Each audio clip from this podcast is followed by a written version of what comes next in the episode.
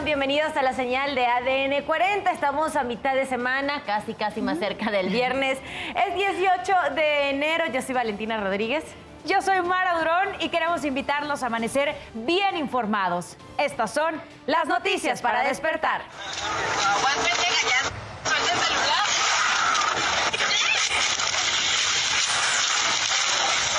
Conductora de Tamaulipas atropelló a una mujer cuando transmitía en vivo en redes sociales. El regidor segundo de Sayula de Adelemán, en Veracruz, transmite en vivo su detención por presunta violencia psicológica y política en contra de la alcaldesa Lorena Sánchez. Mucho tiempo porque también nosotros. Mira, te, te, te, Un segundo. te entrego tu copia. Buenos días. Eh, lo- a la opinión pública este, me están deteniendo. David Córdoba Campos rinde protesta y toma posesión del cargo como el nuevo comandante de la Guardia Nacional. Juez acepta postergar una vez más la audiencia de Emilio Lozoya por el caso Odebrecht. Defensa solicita más tiempo para revisar información y documentos. Y Donald Trump anuncia que el 28 de enero realizará en, Carolina del Sur el primer evento de campaña rumbo a la presidencia de 2024. No se pierda más adelante la buena noticia del día. Le mostraremos un proyecto de casa 100% sustentable pensado para zonas remotas donde no llega el suministro eléctrico. ¿Y qué pasó la madrugada de este miércoles? Nos los cuentas tú, Isidro Corro. Adelante, muy buenos días. ¿Qué tal amigos? ¿Cómo están? Muy buenos días. ¿Qué ocurrió durante esta guardia nocturna? Enseguida les ofrezco un resumen en materia policíaca. Vámonos a la zona centro la capital del país. Tuvimos una movilización por parte de los bomberos. Ocurrió una fuga de gas en un tanque. Esto en el número 62 de la calle Violeta, esquina Héroes, lo que provocó que cerca de 50 vecinos evacuaran este lugar. Al punto llegaron los bomberos, rápidamente controlaron esta situación y afortunadamente no tuvimos personas lesionadas. En más información, tuvimos una volcadura, esto sobre la vida 602 frente a la zona de aduanas, en la tercera sección de San Juan de Aragón, en la alcaldía Gustavo Amadero. Un trailer de un cerrón a un vehículo, el conductor perdió el control y volcó exactamente en este lugar. Hubo dos personas lesionadas, al punto llegaron los bomberos y también varias patrullas de la policía preventiva. Amigos, el reporte que tenemos esta mañana. Gracias Isidro Corro por toda la información y el reporte. La invitación como cada madrugada es a que visite, a que navegue nuestro portal tri- www.adn40.mx. Encontrará información de todo tipo, economía, política, el mundo, entretenimiento y hasta deporte. En el momento que usted decida consultarlo, ahí estarán disponibles para todos ustedes. Si aún no ha salido de casa este miércoles 18 de enero, aquí en ADN 40, en Noticias para Despertar, le tenemos las recomendaciones viales y es que por ahora se registra buen avance en Avenida 100 metros desde Eje 3 Norte hacia Poniente 128. También se registra buen avance en Avenida Insurgentes en ambos sentidos entre Anillo Periférico y Eje 10 Sur. Es parte de las recomendaciones viales del día de hoy, pero también debe tomar en cuenta el pronóstico del tiempo para que no lo tome por sorpresa en caso de que se presenten posibles lluvias. Si usted vive en la zona norte, seguirá afectando la tercera tormenta invernal, más el efecto de esta vaguada polar, el chorro polar y el chorro subtropical estarán afectando, generando bajas temperaturas en las zonas serranas de Baja California, de Sonora y de Chihuahua, posibles caídas de agua nieve o nieve con temperaturas entre menos 5 y menos 10 grados, sobre todo a esta hora de la madrugada antes del amanecer. Tenemos también la presencia del Frente Frío número 25, que también genera bajas temperaturas en parte del territorio nacional, donde está incluido el Estado de México y la Ciudad de México, también, ya lo sabe, en las zonas altas. La presencia y la interacción de este canal de baja presión con las corrientes que entran por el Golfo de México estarán generando alto oleaje para toda la costa de Tamaulipas, Veracruz, Campeche y Quintana Roo. Tómenlo en cuenta porque se registrarán olas de 2 a 4 metros de altura. Y en la zona noreste puede haber crecida de ríos y arroyos, así que usted tiene que tomarlo en cuenta por las posibles caídas de lluvia. Es la información en cuestión de tiempo. Ahora, en ADN 40 evolucionamos y queremos estar más cerca de todos ustedes, por eso la invitación diaria es a reportar a través de nuestras redes sociales, de nuestras plataformas, utilizando el hashtag Ciudadano en Tiempo Real. ahí cualquier denuncia, reporte, solicitud de ayuda, incluso alguna situación que le inquiete, lo deja saber en arroba DN40. Y en redes sociales justamente nos solicitan donadores de sangre para Arturo Covarrubias Beltrán, quien se encuentra internado en el Hospital General de la Raza. Les recuerdo que a las 12 del mediodía Sara Uribe estará leyendo todos sus comentarios en vivo.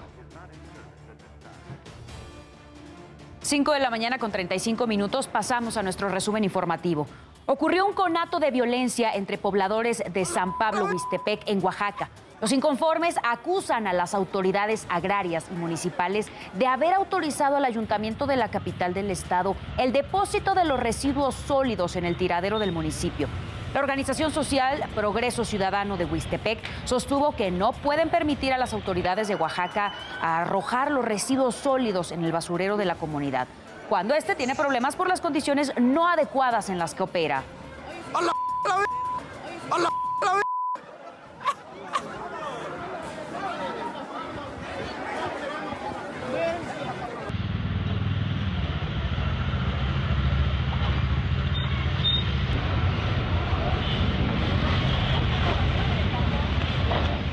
Concluyó la primera audiencia del día correspondiente al inicio del juicio de Genaro García Luna, exsecretario de Seguridad Pública.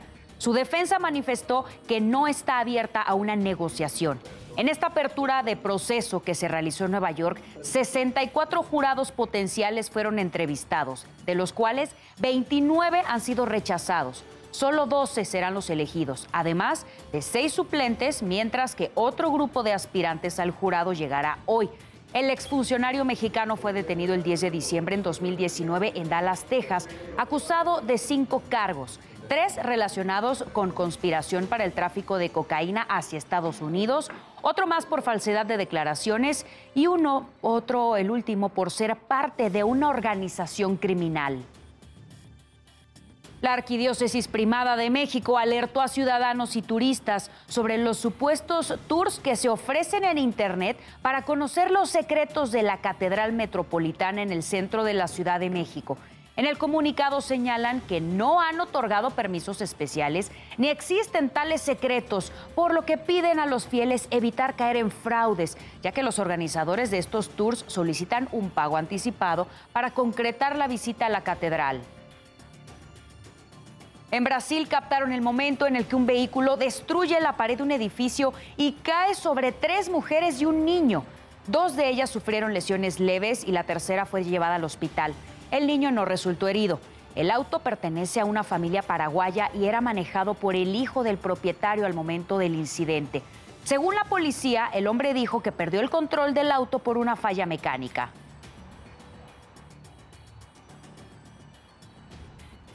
5.38 minutos de la mañana pasamos a asuntos de urbe en relación al comunicado de la Fiscalía General de la República por el fallecimiento de la joven Ariadna Fernanda, cuyo cuerpo fue localizado en el tramo carretero La Pera Cuautla. La Fiscalía General del Estado de Morelos señaló que dicha resolución no es jurídicamente vinculante para la investigación que continúa abierta en el Estado.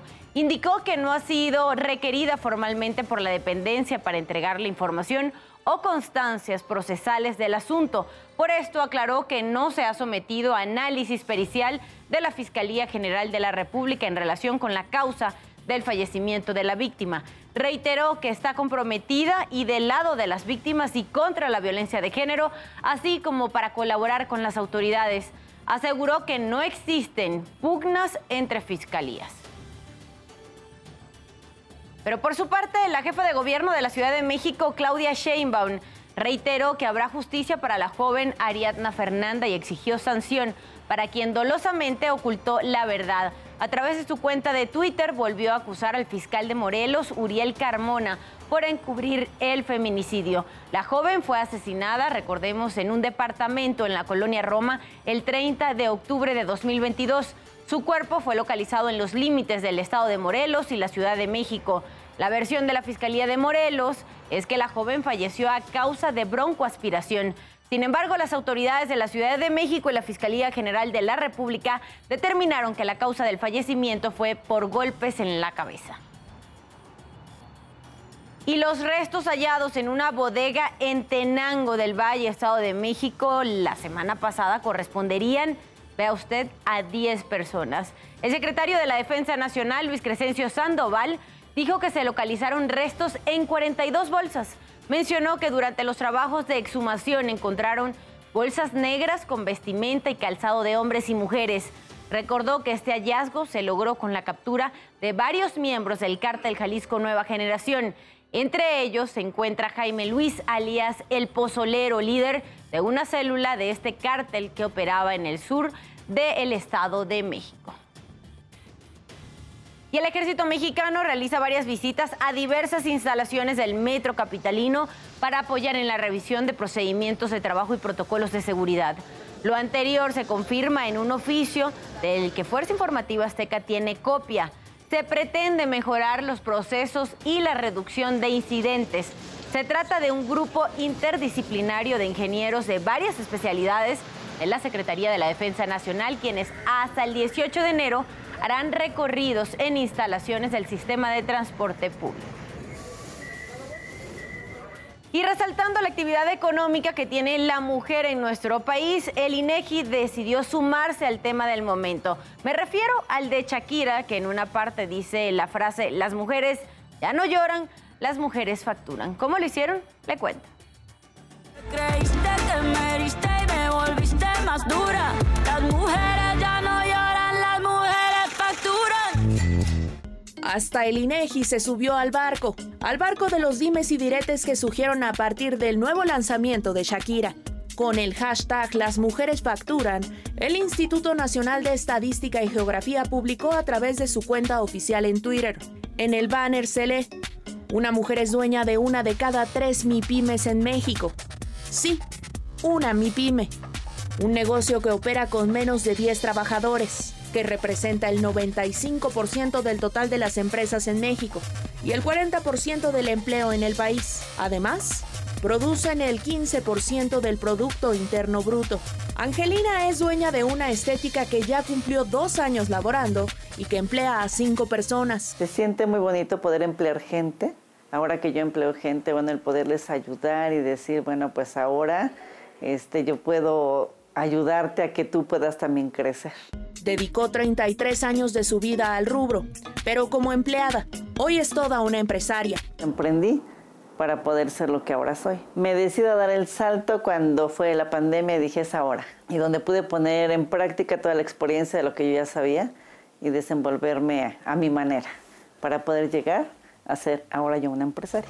Mildred, dueña de un salón de uñas, habla de ese mismo periodo, el de pandemia. Me siento súper contenta y feliz de haber logrado como pues pasar igual sobre todo la pandemia y todos las, los bachecitos con los que te puedes encontrar.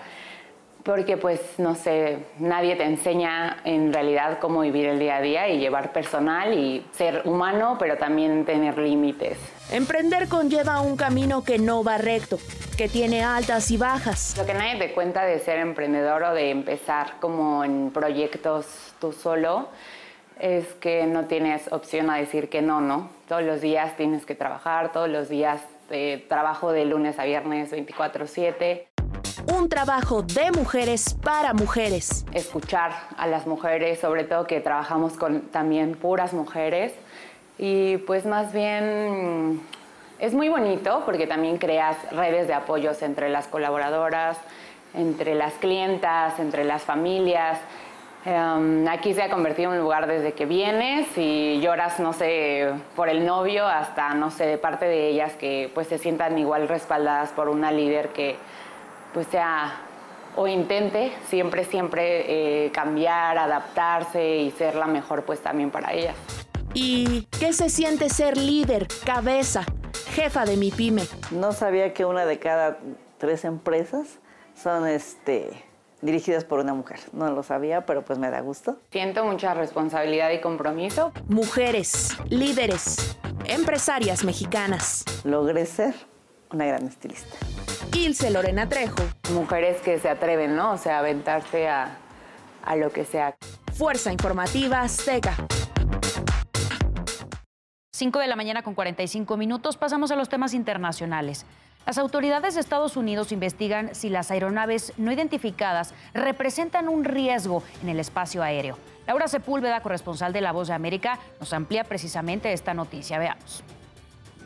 En 2018, en aproximadamente una hora y 15 minutos a través de las gafas, veíamos de 12 a 18 naves espaciales, docenas de satélites y docenas de aviones. Ahora, en 2023, estamos viendo 80, 90, 100 naves espaciales en ese mismo periodo de tiempo, con la misma cantidad de satélites y la misma cantidad de aviones aproximadamente. Un aumento significativo de objetos no identificados ha sido detectado en el espacio aéreo estadounidense, cuenta el guía de excursiones para ver ovnis en Arizona, Michael Ocedona. Reportes oficiales del gobierno estadounidense destacan que en 2022 510 fenómenos aéreos no identificados, UAP por sus siglas en inglés, fueron detectados en zonas restringidas como bases militares y nucleares. La cifra no es comparable con otros registros, pues tan solo un año atrás el Pentágono creó una oficina para recolectar oficialmente estos datos. La recopilación de más y más datos nos permite ser un poco más rigurosos en cuanto a cómo actuar después de investigar estos incidentes. Nick Pope, exfuncionario del Ministerio de Defensa británico encargado de investigaciones de ovnis, dijo a La Voz de América que la presencia de estos objetos pone en riesgo aspectos de seguridad nacional y del espacio aéreo. Algo de lo que estamos viendo bien podrían ser aviones o drones quizás de adversarios espiándonos, pero por supuesto lo que resulta fascinante a mucha gente es la idea de que esto podría ser extraterrestre. Y bueno, no hay evidencia de que eso es el caso, pero tampoco se ha eliminado esa posibilidad. Y destaca la seriedad del reporte, señalando que es emitido por los mismos cuerpos de inteligencia que registran amenazas de otros países como Rusia, China y Corea del Norte, por lo que a los escépticos responde. Este es un problema científico, es un problema de seguridad nacional. Estos objetos están siendo vistos por pilotos, pilotos militares todo el tiempo, rastreadas en radares, registrando velocidades, maniobras y aceleraciones que no podemos igualar. Laura Sepúlveda, Voz de América. El presidente brasileño Luis Ignacio Lula da Silva destituyó a 40 soldados que custodiaban la residencia presidencial. Expresó que tiene desconfianza porque nunca actuaron frente a los manifestantes que saquearon edificios gubernamentales el pasado 8 de enero. La semana pasada Lula dijo que los miembros de las fuerzas de seguridad fueron cómplices al permitir que decenas de personas asaltaran el Congreso, el Palacio Presidencial de Planalto y el Supremo Tribunal Federal. El expresidente Donald Trump hará su primer evento de campaña para las elecciones presidenciales de 2024 en Estados Unidos. Ocurrirá este 28 de enero en Carolina del Sur, donde estará acompañado de dos conocidos republicanos, el senador Lindsey Graham y el gobernador Henry McCaster. Durante este evento también presentará a su equipo de liderazgo estatal de su campaña. El ex candidato republicano a la Cámara de Representantes del Estado de Nuevo México, Solomón Peña, fue arrestado por su supuesta relación con una serie de tiroteos recientes en las casas de líderes demócratas electos. La policía de Albuquerque informó que Peña está acusado de pagar a cuatro hombres y conspirar con ellos para disparar contra las viviendas de dos legisladores estatales y dos comisionados del condado. Los tiroteos ocurrieron entre el 4 de diciembre y el 3 de enero. Usted ya está bien informado y con todos los datos que necesita saber antes de salir de casa.